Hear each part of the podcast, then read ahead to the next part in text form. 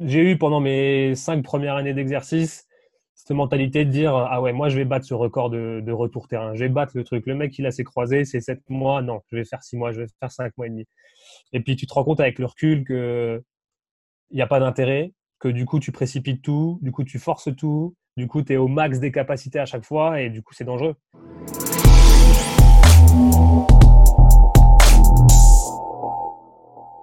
Bienvenue sur le podcast Upside Strength, votre source numéro une en Suisse pour toutes choses fitness, prépa et performance. Aujourd'hui, j'ai la chance d'accueillir Hugo Scaloni, aussi connu sous le nom de Rugby Physio sur Instagram. Hugo est kiné, réathlétisateur et rugbyman professionnel. En tant que joueur, Hugo a évolué au RC Strasbourg en Fédéral 1 Elite ainsi qu'en Nouvelle-Zélande. Comme kiné, il a effectué son stage de fin d'études au Stade toulousain et plus récemment, il a été en charge de la réathlétisation pour les Hawke's Bay Magpies en Nouvelle-Zélande qui joue dans la division juste en dessous du Super Rugby. Alors Hugo, merci beaucoup d'avoir accepté mon invitation. Merci à toi, Sean. Euh, donc, quand tu étais au RC Strasbourg, tu avais le double rôle de joueur et kiné. C'est ça? Euh, Ouais, c'est ça. C'était un parcours un peu particulier. Euh, arrêter le rugby euh, en ayant 17-18 ans parce que j'ai commencé médecine et qu'il fallait bien réussir cette première année-là pour entrer en école de kiné deux ans sans rugby et j'ai la chance que quand j'obtiens mon, entrée en école de kiné, Strasbourg a un nouveau président qui injecte plusieurs millions et du coup qui monte un, une grosse structure pour jouer en Pro D2, partie de la, Fédérale 2 et qui monte un centre de formation en même temps. Du coup, j'intègre ce centre de formation. Et du coup, après avoir eu mon diplôme de kiné, je quitte le centre de formation et j'obtiens un contrat pro avec l'équipe l'équipe 1. Et du coup, je passe directement en charge du centre de formation en kiné.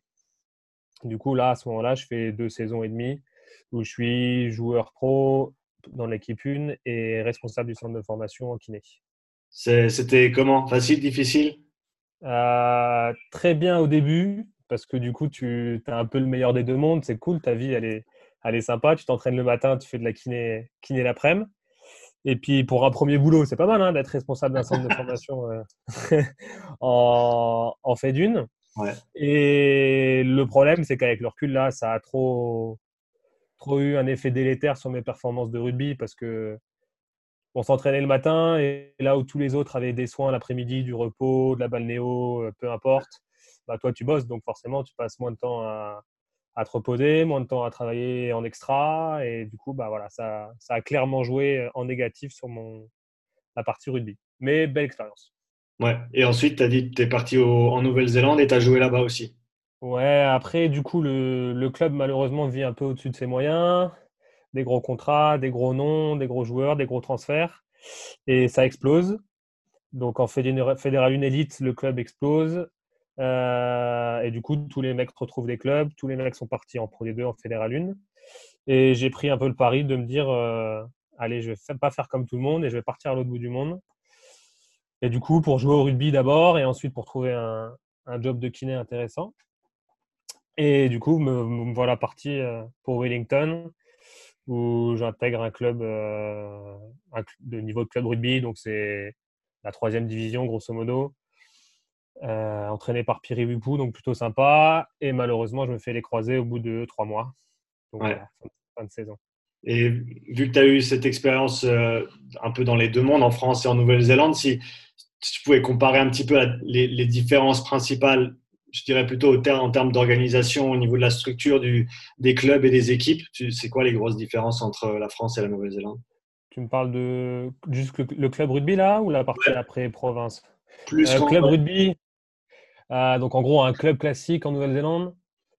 La partie majeure, elle est, je dirais, sur le rugby et l'organisation des entraînements, où les clubs n'ont pas de salle de muscu, parce que tu as des clubs euh, tous les 100 mètres en Nouvelle-Zélande.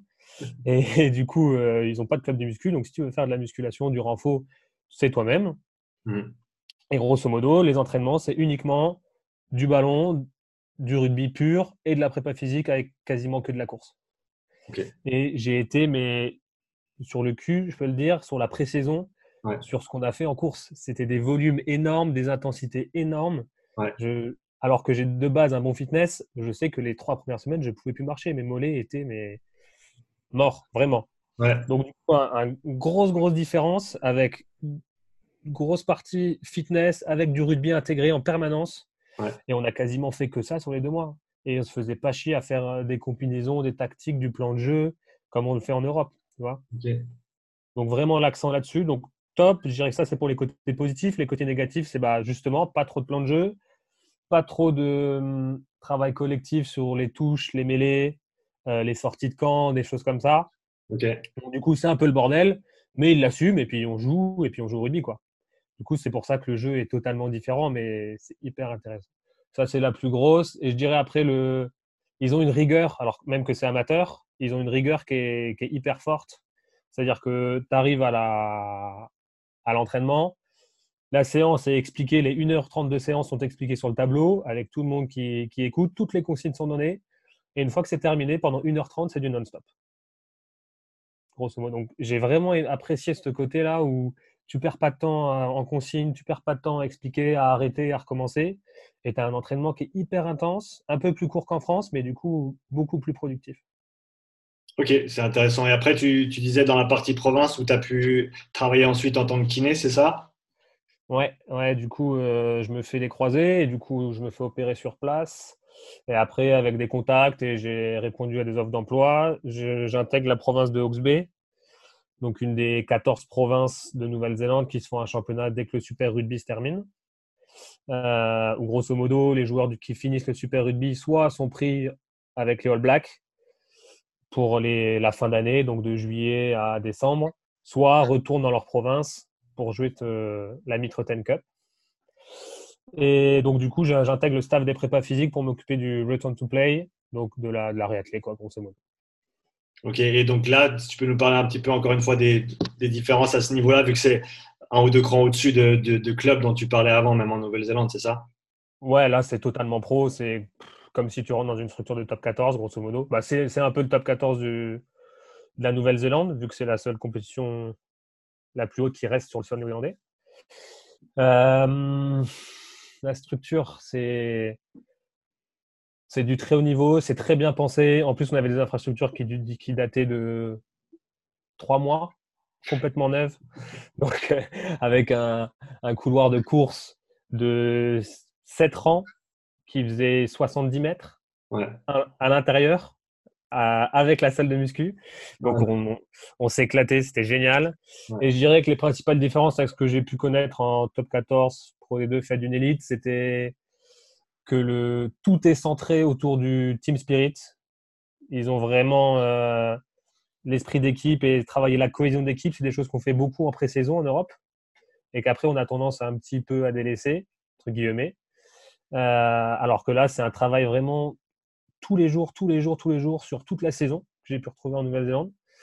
Euh, les principales différences aussi, c'est que tout est centré autour du rugby. Ils, ils ne font rien sans qu'il y ait un intérêt pour le terrain, pour le match du, samedi ou du dimanche, ou du vendredi ou du jeudi. Vraiment cet aspect-là qui dit euh, ouais, attends, est-ce, qu'on, est-ce que ce qu'on fait là, c'est vraiment utile pour le match, pour, le, pour les mecs, pour performer les jours de match? Donc j'ai trouvé cette approche vraiment intéressante. Ok, et en termes d'organisation de la semaine par rapport à ce que tu as ce que tu as vu en France, c'était, c'était assez similaire en termes de nombre d'entraînements par jour, etc. Les nombres d'entraînement est similaire. La préparation physique est grosso modo similaire. Hein. Je veux dire, un squat euh, en France ou un squat en Nouvelle-Zélande, c'est la même chose. Euh, les programmations sont grosso modo les mêmes. Euh, qu'est-ce qui pourrait être. Je dirais que. Comment dire La partie la plus pas comment dire, la plus changeante, c'est justement cette partie rugby permanente, même si tu es en pleine séance de muscu, même si tu es en, réunion, ça va parler skills, ça va faire des pauses pour faire des skills, et voilà, la grosse différence, elle est là. Mais c'est pas un changement qui est énorme. Et la semaine, euh, elle dépend forcément du match, parce que tu as des matchs les jeudis, vendredis, samedi ou dimanche, donc elle est configurée en fonction du match et des jours de récup que tu as. Et la grosse différence, je dirais, c'est les jours de récup où les mecs s'entraînent quasiment tous les jours en Nouvelle-Zélande. Pas forcément à haute intensité, mais ils ont toujours un rythme régulier. Et c'est une saison où tu n'as aucune semaine de récup. C'est que des matchs toutes les semaines pendant trois mois et demi. Et en fait, tu vois que tu as l'impression que les mecs ils vont tous exploser au bout d'un ou deux mois. Bah, pas du tout. Pas du tout. Et en fait, il faut bien gérer la charge que tu leur mets. Mm. Mais voilà, je me suis rendu compte que le corps était beaucoup plus résilient que ce qu'on pouvait croire en Europe. Ok, et, ça, ils le font, je pense, généralement avec bah, GPS au niveau de la quantification de la charge pour euh, les volumes de course, etc. Ouais, il y avait un prépa qui s'occupait de ça, euh, qui s'occupait des datas, qui gérait tous les GPS et donc qui sortait au, au prépa physique en chef et au manager toutes les datas sur, euh, sur ça et les mecs en fonction ajuster. Ok, super. Donc pour transitionner un petit peu sur, on va se focaliser un peu sur la réathlée pour, euh, pour commencer vu que c'est ta spécialité. Euh, mm. Est-ce que tu peux nous parler un petit peu des, erreurs communes que les, les, joueurs, les rugbyman font en, réathlétisation en général? Les erreurs communes, euh, il, y en a, il y en a pas mal. les plus grosses Les plus grosses, c'est le trop vite, trop fort. Les plus grosses, c'est le trop vite, trop fort, il n'y a pas photo. Moi, je dis toujours à mes joueurs, vaut mieux perdre une semaine là et en gagner 10 par, sur le futur. Hmm. C'est vraiment. J'ai eu pendant mes cinq premières années d'exercice cette mentalité de dire Ah ouais, moi je vais battre ce record de, retour terrain. Je vais battre le truc. Le mec, il a ses croisés, c'est 7 mois. Non, je vais faire 6 mois, je vais faire 5 mois et demi. Et puis tu te rends compte avec le recul que il n'y a pas d'intérêt, que du coup tu précipites tout, du coup tu forces tout, du coup tu es au max des capacités à chaque fois et du coup c'est dangereux c'est dangereux et tu peux pas te permettre que le mec y repète. Et en plus, ces deux, trois semaines que tu vas gagner, elles vont te permettre de développer des capacités et de, comment dire, de faire revenir le mec à un niveau supérieur à ce qu'il était avant. Et c'est là que c'est intéressant. Donc voilà, mon plus gros point de bataille, c'est le trop vite, trop fort. Ok. Et pour toi, comment tu. C'est quoi une réathlée réussie pour toi?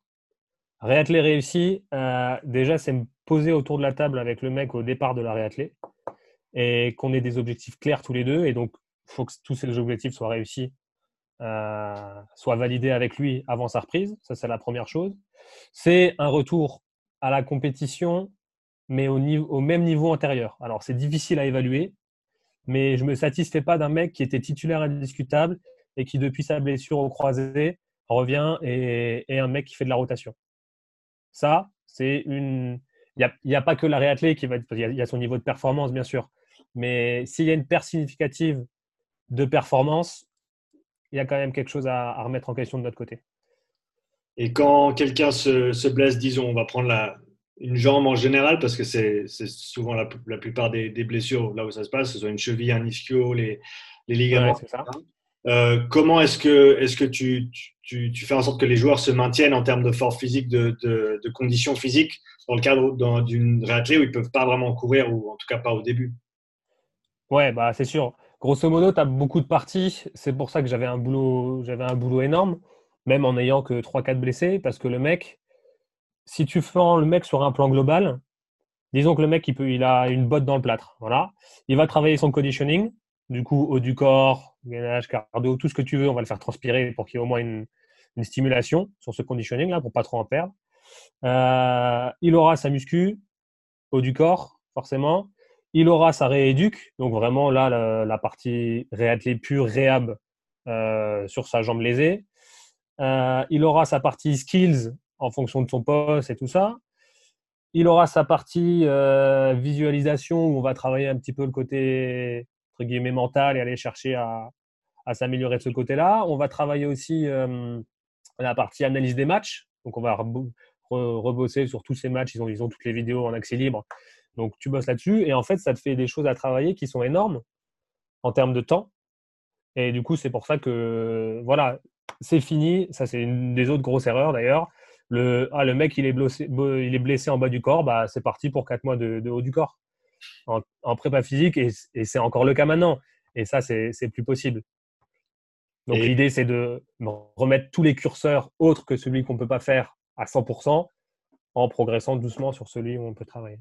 Ouais, c'est ça, à l'opposé de la, de la, pratique courante, en tout cas dans, dans, le monde amateur, qui est je me blesse, donc je vais rien faire pendant trois mois, puis après je reviendrai. quoi. C'est ça. C'est ça. Je me blesse, bah, du coup, je vais faire du, développé couché pendant trois mois et rien de plus.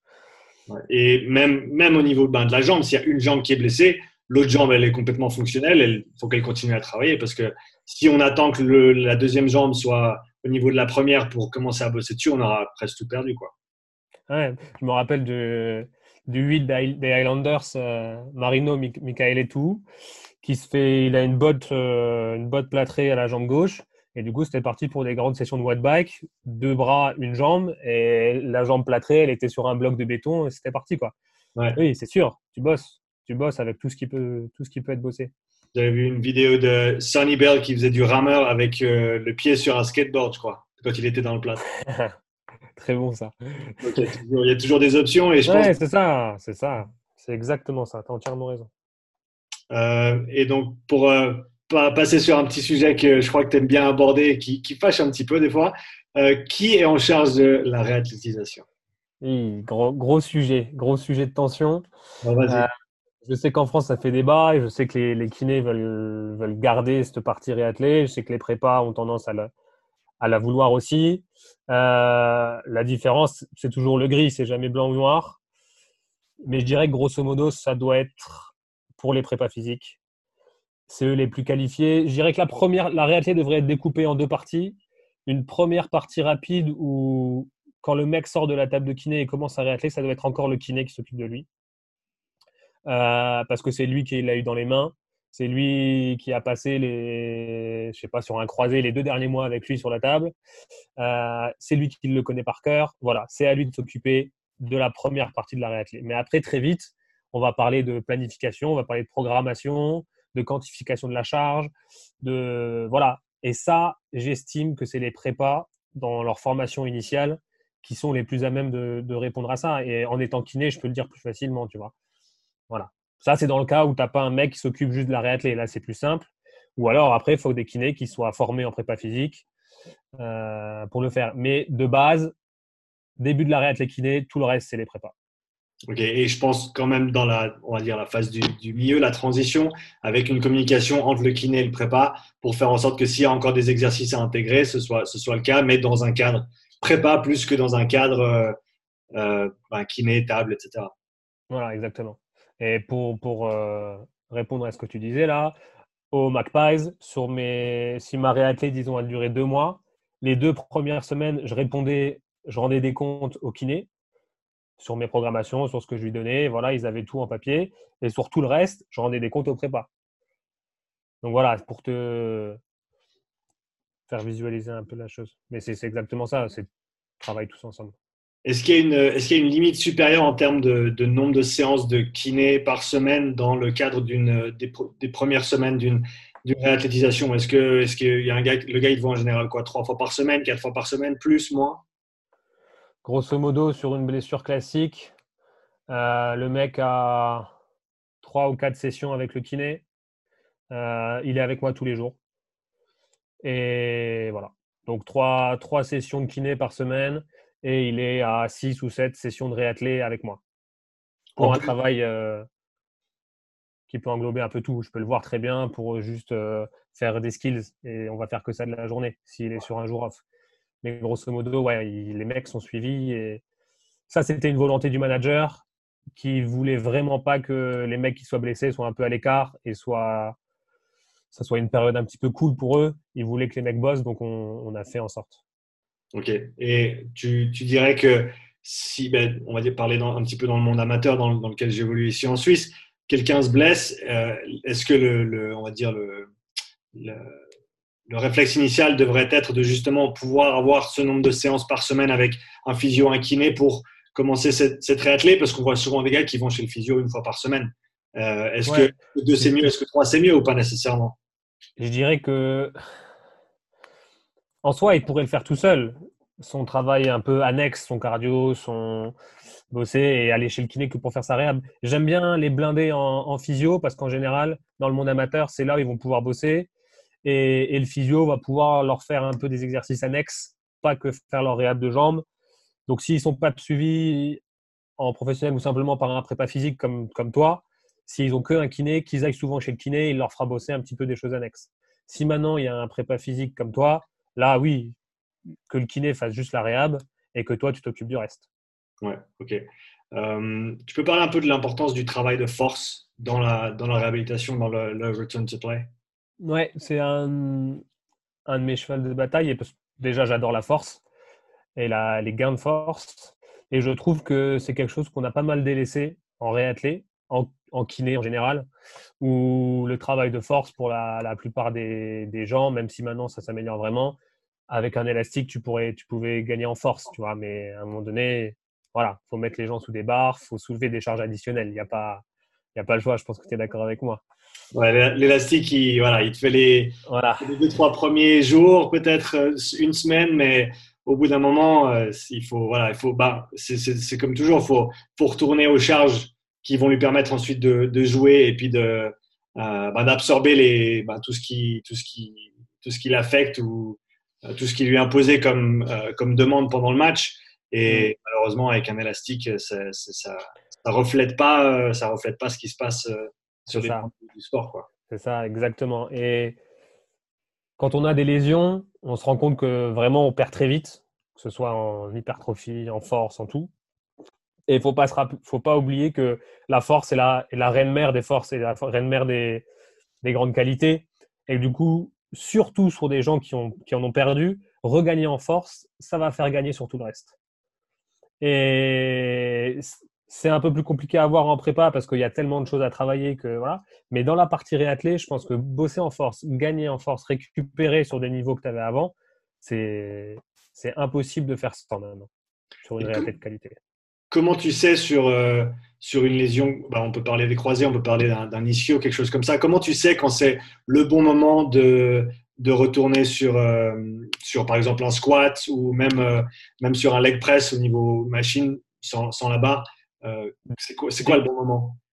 Dès qu'il peut. Alors, il y a des consignes, bien sûr, données par les docs et par les kinés à respecter. Mais dès que ces consignes-là et ces dates-là sont passées, on essaye. Il n'y a que, ce, qui, ce, ce qui ne te casse pas qui te rend plus fort. Donc en gros, tout est question de progressivité. C'est pas une question de tiens là, je vais me remettre à mettre du squat.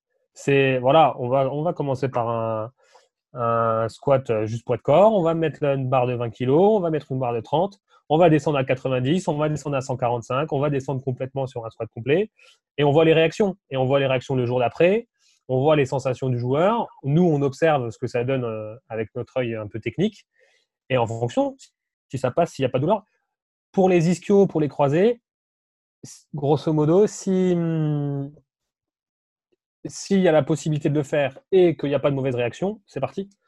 C'est parti et après on respecte la progressivité. Et donc le, on suit toujours le, lead, en, le lead en, guillemets de la, barre de la, douleur. La douleur, c'est le signal qui va nous dire oui ou non. Ouais, pas que. Pas que. Mais, mais ouais, parce que parfois la douleur, elle arrive 24-48 heures plus tard. Ouais, mais je, euh, parlais justement bah, non seulement de la douleur, euh, on va dire, euh, instantanée sur le moment, sur le mouvement, mais justement, s'il n'y a pas de répercussions négatives le jour d'après, deux jours d'après, on sait que la séance était bah, plus bénéfique que, que, négative et à ce moment-là, on peut, aller de l'avant, c'est ça C'est ça. Ça, c'est le premier point. Et après, il y a tous les autres points où le mec qui a pas mal de ischios, mais parce qu'en fait, il fait pas un squat, euh, il tombe à moitié en arrière, il a les genoux qui rentrent à l'intérieur. Ça, c'est raté aussi, tu vois. Donc, il y a cet aspect douleur, sensation, mais qui vient après la partie technique, réalisée parfaitement, et c'est un peu un tout. C'est pas que la douleur. Ouais. Donc, pour toi, un joueur qui passe par une réathlée, il devrait ressortir plus fort qu'il n'était avant, ou en tout cas, pas avoir perdu en, force. Ouais, très clairement. Ça, ça impose de les avoir testés en début de saison. Mais pour moi, définitivement, oui. C'est quoi les indicateurs, les tests que toi, tu, tu, suis un petit peu en termes de savoir si tu as fait ta règle correctement, si le mec est prêt à retourner sur le terrain? Ça, ça, dépend vraiment de la blessure, hein, c'est dur à dire. on, part, sur une blessure bas du corps, que ce soit un mollet ou un ischio? Euh, Allez, on prend une, une lésion des ischios. Le mec s'est fait une LMA, euh, un stade 2 ou 3, mais la première chose, ça va être les niveaux de force sur la chaîne postérieure et sur la chaîne antérieure, même si c'est un ischio. Mmh. Euh, donc sur le soulevé de terre, moi je suis très classique. Hein. Sur le soulevé de terre et le squat, euh, on va aller le tester quand même en, en, unilatéral. Donc après, à voir en fonction du profil du mec. Euh, j'aime bien le soulevé de terre une jambe. Je ne suis, pas fan du leg press, etc. pour les tests parce que tu enlèves tout le côté proprioceptif et donc j'ai un peu de mal. Mmh des tests quand même unilatéraux, que ce soit fente, que ce soit, enfin bref, voilà. Pareil, un chaîne antérieure, un chaîne postérieure. qu'il ait surtout, surtout euh, retrouvé ses niveaux de sprint, ses vitesses max antérieures à la blessure. Ça, c'est un grand, grand signe parce que parfois, force ne veut pas tout dire non plus. Et si le mec il courait à, à 29 km/h et que maintenant son sprint max est 24, il y a un gros problème, même s'il a retrouvé plus de force qu'avant, parce que son mmh. profil force-vitesse a évolué. Ça, je, sais que tu aimes bien ça. Euh, mais voilà, donc en gros, des tests de force, des tests de vitesse où je veux qu'il ait retrouvé ses, ses data minimum. Euh, et après, avec le prépa, il y a aussi des tests de conditioning pour être sûr qu'il est, le niveau. Mais voilà, grosso modo, j'en oublie sûrement là, hein, parce que c'est dur de te les sortir comme ça. Mais voilà, test de force, test de sprint, euh, un conditioning suffisant, euh, quand même quelques tests d'agilité, de, plio, Histoire, de, histoire de dire, mais grosso modo, ouais, c'est les, les principaux. Mais tout ce qui est, tu as mentionné les tests de plio, donc par exemple un counter movement jump et des choses comme ça. Euh, ça, c'est des trucs que vous quantifiez aussi au niveau des tests avec le, avec le prépa? Ouais, bah là, c'est pareil. C'est le mec qui s'occupe des datas qui fait ça. Il fait les tests de CMJ, il les fait toutes les semaines. Ouais. Donc, on a des données, euh, moi-même sans les tester, j'ai la donnée toutes les semaines. Quoi. Ok. Et est-ce que vous utilisez certains tests pour, euh, bah, par exemple, le CMJ ou, d'autres pour quantifier l'état de préparation des joueurs pour la semaine et ensuite ajuster leur, leur niveau de leur niveau d'entraînement en, fonction de ça ou pas? Ouais. ouais. Bon, c'est pas moi qui m'en occupais et je suis pas un spécialiste de ça, donc je pourrais pas te t'expliquer en détail. Mais en gros, ils avaient des CMJ et des tests de grippe ouais. Euh, tous les débuts de semaine. Et il me semble que le grip c'était même bi-hebdomadaire, deux fois par semaine. Euh, plus des tests de data, de wellness. Ouais. Et à partir de ça, il modifiait, euh, il modifiait la trame. Ouais, ça c'est intéressant parce que hein, pour ceux qui ne sont pas familiers avec ce concept, en gros, le, le counter movement jump, donc qui est un saut, comment tu dis ça en français? Je sais même pas. Le saut, le contre-saut, un contre-saut. ouais. Je sais, pas, sais pas le mot en français, c'est une, bonne question ça. Ok, bon, bah, movement jump, on va le garder comme ça. Les gens peuvent utiliser Google. C'est un, saut à réaction, quoi. Combien tu vas pouvoir sauter en réflexe Voilà, et puis ils utilisent en général une, une plaque de force. Euh, et puis, donc ça et le test de grippe va pouvoir en gros euh, nous donner une idée de l'état du système nerveux du joueur. Euh, et si les sauts et le grip n'est pas aussi bien que les niveaux, on va dire, ces niveaux, de, ces niveaux moyens, euh, ben ça, ça, ça, veut dire qu'il est peut-être moins préparé pour une grosse semaine de travail et donc ils vont ajuster le volume de, le volume de course, charge de, de, de levage, etc. en fonction de, de ces résultats-là. Donc c'est assez intéressant. Je, je, me rappelle avec, euh, j'avais entendu euh, un Kier qui parlait de ça justement quand il était au Japon. Il n'avait pas, il avait pas de, il avait pas de matos, il n'avait pas de, de staff non plus. Il utilisait juste un, un son en longueur. Donc ils avaient un mètre à côté du terrain et tous les mecs, ils arrivaient, c'est pas tous les jours, mais peut-être une ou deux fois par semaine, et ils faisaient un saut en longueur. Et en gros, si tu étais entre 95 et 105% c'est bon, tu avais le feu vert, tu pouvais tout faire. Euh, si tu étais entre 90 et 95 tu étais dans le jaune, donc euh, ils réduisaient un petit peu la charge. Et si tu étais en dessous de 90% en termes de distance de saut, eh ben, tu étais sur le programme euh, biceps, triceps et, et, abdos pendant la journée parce que tu n'étais pas en état en fait, de, de faire des, des, efforts maximaux avec, avec l'équipe.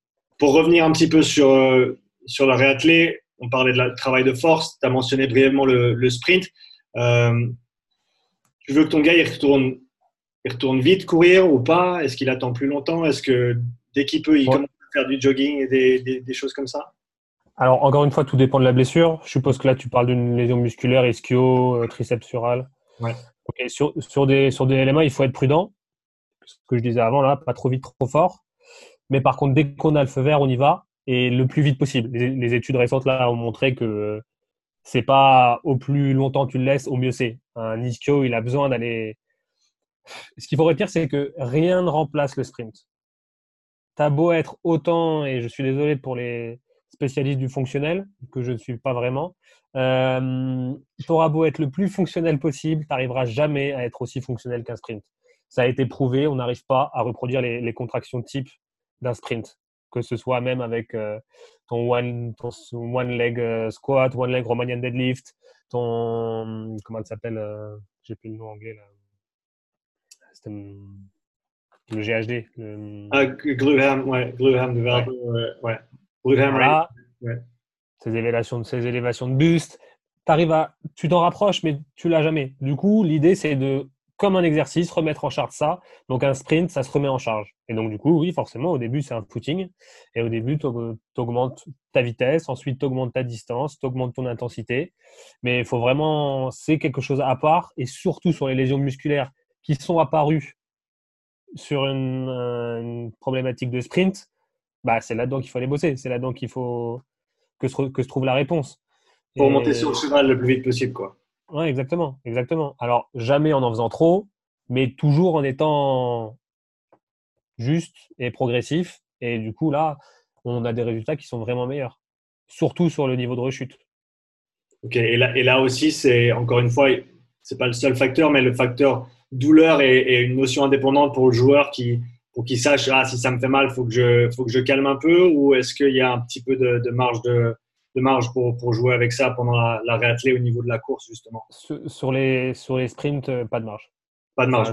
non, si ça fait mal, on, on, arrête, on réduit si Ça fait mal, on coupe. Si, si, ça, fait mal, c'est trop tard, tu as déjà été trop loin. Ouais.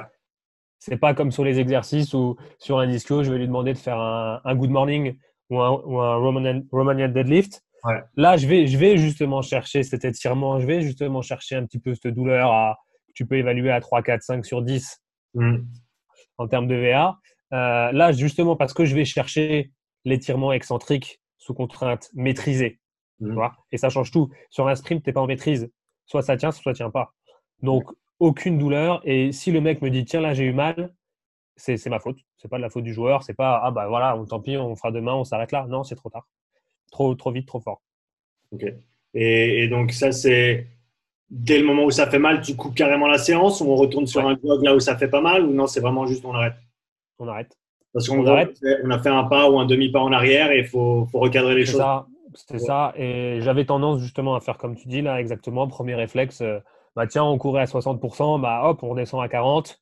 On regarde les, les data GPS, euh, son 40%, il est à, il est à 18 km/h. Ok, on redescend de 5-6 km/h sur notre travail.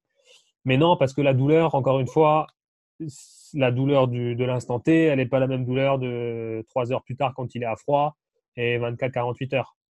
Donc, tu sais pas ce que tu as fait.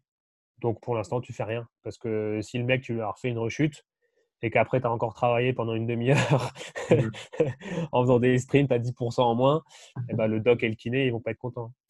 Ouais.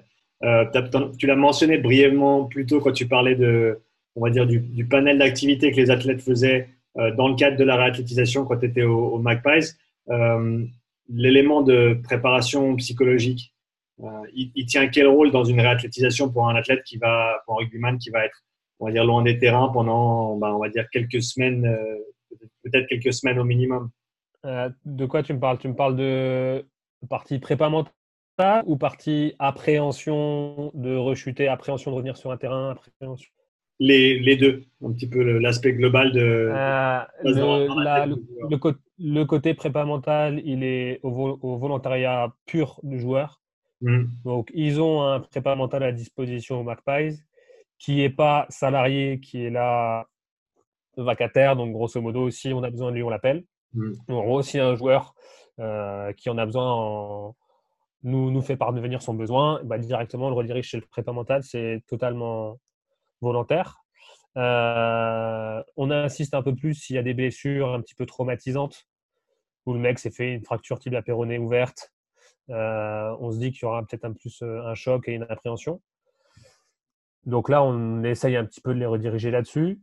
Et après, tout le côté, tout le côté appréhension, un mec qui s'est fait les croisés et qui revient sur le terrain, j'estime que si le mec rentre sur le terrain en ayant la peur de, de rechuter, que ce soit à l'entraînement ou en compétition, il y a eu un problème dans la, dans la réathlée.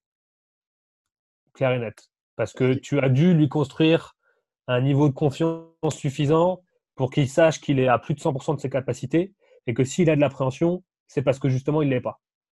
Il y a trop de gens qui se réfugient euh, derrière ça en disant euh, euh, je comprends pas je comprends pas, mon joueur il était prêt, mais je pense que mentalement il n'était pas prêt, c'est pour ça qu'il a rechuté. Il jouait à il jouait voilà, et ça j'ai un peu de mal. Donc c'est en, gros c'est ils ont fait une prépa à 85-90%. Le joueur n'a pas tapé dans ce 90 à 100, peut-être 105% pour vraiment se montrer à lui-même qu'il était capable de le faire sans que ça pète. Euh, et donc maintenant, il, il, est sur le terrain, il a une, une appréhension, donc il y avait un, un, manque dans la, dans la réathlée en fait.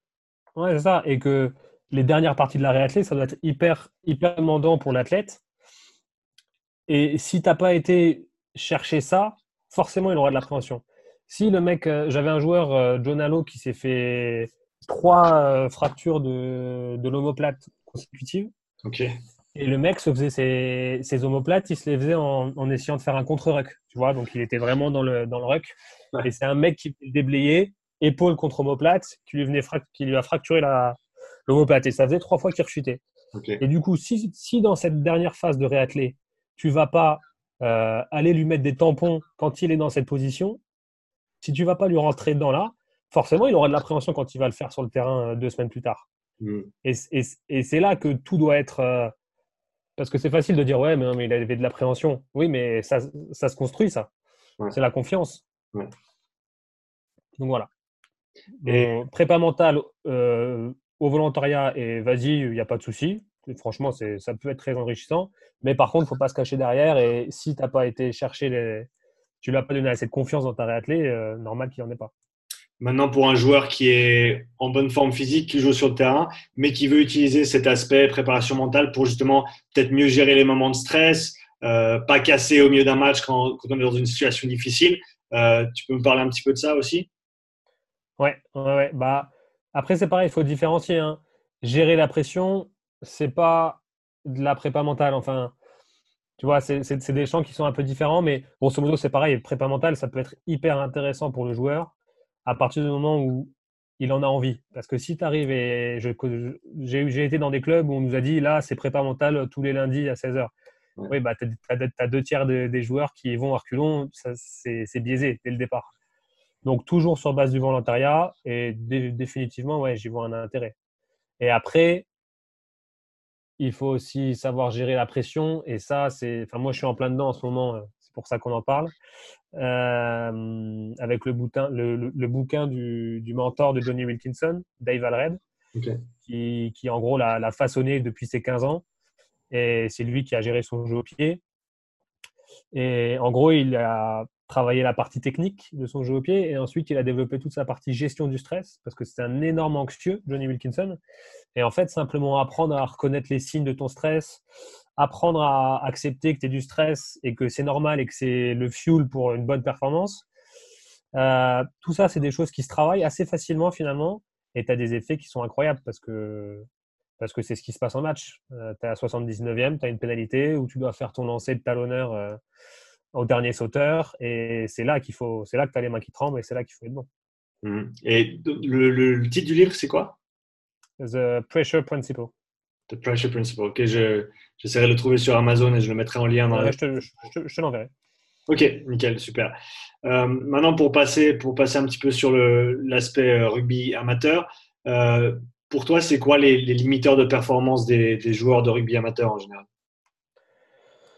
Euh, Je dirais que le premier focus dans le rugby amateur, il doit être sur les skills, absolument sur la qualité technique de la pratique du rugby.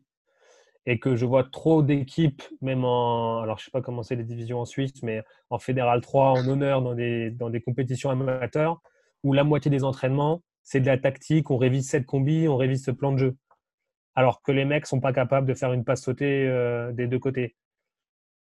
Donc il y a un moment donné où le basketteur, euh, il va faire euh, 20 000 shoots par mois et ensuite après seulement ils vont essayer de voir la tactique qu'ils vont faire à 5. Tu vois Mais ta partie skills, elle est, elle là de base et c'est ce qui manque en Europe, c'est ce qu'ils ont compris en Nouvelle-Zélande. Il faut que les mecs aient le ballon dans les mains et ils travaillent. Donc je pense que le rugby amateur, plus de 50% du travail, ça doit être du travail de skills, travail de répétition, travail de.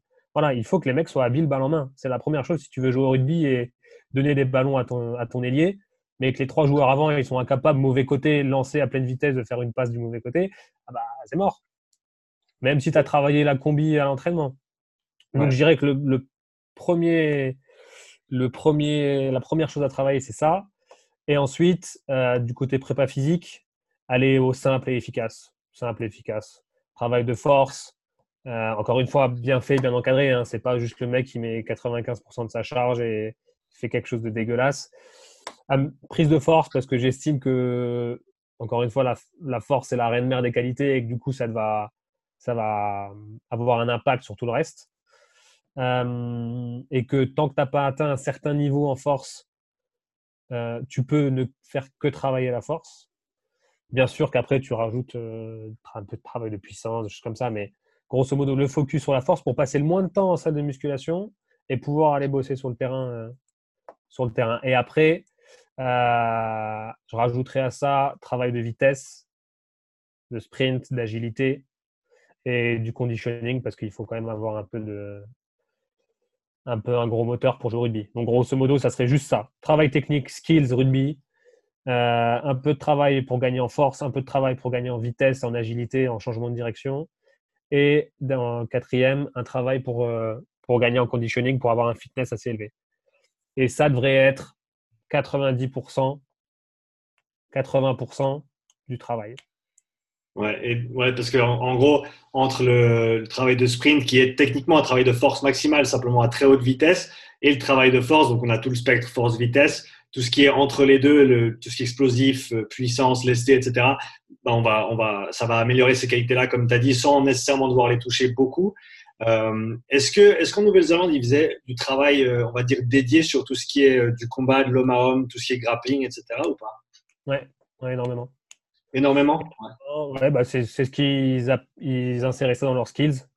Et sur un, sur un entraînement terrain de une heure et demie, tu avais au moins une demi-heure de skills avant de commencer le plan de jeu. Voilà, parce que quand tu es à un niveau professionnel, forcément, il faut, il faut des tactiques, des combinaisons, mais, mais il y avait toujours au moins une demi-heure de skills. Que ce soit travail avec ballon, que ce soit homme à homme, euh, judo un petit peu, des choses comme ça, travail au sol. Ouais, carrément. Pour un joueur qui, on dirait, qui pêche un petit peu dans la, au côté technique, balle en main, etc., et qui et qui n'a pas la chance d'avoir un club ou une équipe qui intègre beaucoup de travail de skills dans le cadre des entraînements, tu, tu lui conseilles quoi? Euh, Le plus simple, c'est de trouver un copain qui est dans le même cas et d'aller bosser tous les deux leurs skills. Parce que c'est quand même plus simple quand tu as quelqu'un qui te renvoie le ballon. Euh, mais grosso modo, il faut que tu passes du, temps ballon en main. Il faut que tu passes du temps ballon en main. Je lisais un article là, il y a quelques jours sur Aaron Smith, le numéro 9 de All Black, qui du coup maintenant est dans sa il a 32 ans, il a dû commencer à 20 ans. Il est, il est dans sa 12e année de rugbyman professionnel. Ça fait 12 ans qu'il fait au moins 30 minutes de skills tous les jours. Tous les jours. Voilà. Et, le mec, peu importe s'il travaille bien, ça passe, s'il travaille bien, oui, forcément, chez toi, c'est compliqué de faire un travail de skills parfait où tu es lancé à pleine vitesse, tu vas faire la passe euh, à ton collègue, bien sûr. Mais juste passer du temps avec la balle en main. Tu vois, passer du temps, travailler son grip, ses poignets, ses doigts. Et c'est pas énorme, mais si tu le fais tous les jours, bah, tu vois le résultat. Le mec, il a la meilleure passe du monde. bien sûr qu'il a du talent, bien sûr tout ça, mais ça se bosse. Et donc, donc, toi, dans le contexte de cet isolement, euh, on espère euh, temporaire, euh, ça ressemble à quoi tes, tes travaux de skills un peu tous les jours? Eh bien, tous les jours, 30 minutes de skills, peu importe l'exercice. comment dire? Encore une fois, ça ne sera pas parfait parce que tu n'es pas sur un terrain, tu n'es pas avec un collègue. Tu as juste besoin d'un ballon. Tu n'as même, même, pas besoin d'un jardin ou, ou d'une grande hauteur sous plafond. Voilà, tu, tu, travailles, tu passes du temps ballon en main. Et je ne vais pas te dire fais, fais cet exercice et cet exercice. il y a autant d'exercices que d'imagination. Tu peux travailler ta vrille, tu peux travailler la force de tes doigts, le grip, tu peux travailler tes passes poignets, tu peux travailler des petites chisteras, des travail de timing, travail de réception de balle peu importe finalement, peu importe. Tant que tu bosses euh, constamment, c'est-à-dire que as, tous les jours, tu lui mets. Parce que la mémoire, elle vient comme ça, la mémoire, euh, la mémoire du sportif. Et, je dirais que voilà, c'est la base. Et que peu importe ce que tu fais, il faut juste passer du temps ballon en main. Et ça va venir tout seul. Ça va venir tout seul. Tu vas développer des réflexes que tu n'avais pas avant. Et si en plus tu mets le focus sur ta main faible, parce que tout le monde a une main faible, et eh ben, tu te rends compte que quelques mois après, tu n'as plus de main faible. Et tout à coup, le rugby, ça devient simple parce que tu joues ce que tu vois. Tu n'es pas là à dire, euh, tiens, euh, est-ce que je vais pouvoir la faire, cette passe? Et donc là, que, quels sont tes projets pour les, pour les semaines et les mois à venir euh, maintenant que tu es de retour en France? Et bah, déjà, attendre que ça passe, là, ce confinement, qu'on puisse être libre de nouveau. Et a priori, je vais mettre un petit peu la, la kiné et la prépa physique de côté pour me reconcentrer sur le rugby. Parce que c'était une expérience incroyable en Nouvelle-Zélande, mais ça m'a surtout donné envie de rejouer, de toucher à des structures pro comme ça. Donc, euh, donc ouais, a priori, euh, si j'ai l'occasion euh, de rejouer en Fédéral 1 pour la saison prochaine, là, en juin-juillet, serait, c'est le planning pour quelques années encore, vu que j'ai 26 ans. Et puis après, on, on se reconcentrera sur, sur la kiné prépa. Ok, super. Ben, en tout cas, Hugo, merci beaucoup pour ton temps aujourd'hui. Si tu avais un dernier conseil pour les, les, joueurs de rugby qui nous écoutent, ce serait quoi pendant ces temps difficiles à la maison, sans équipe, etc. Toucher du ballon. Toucher du ballon si vous êtes rugbyman. Maintenez juste une simulation un petit peu, faites un peu d'exercice, voilà, pour pas tout perdre. Mais grosso modo, le, le, seul endroit où vous pourrez gagner, c'est en technique individuelle et ça se travaille tous les jours et maintenant. Voilà, pas d'excuses. Merci Hugo. Merci à toi, jeune. Super. Ciao. Ciao.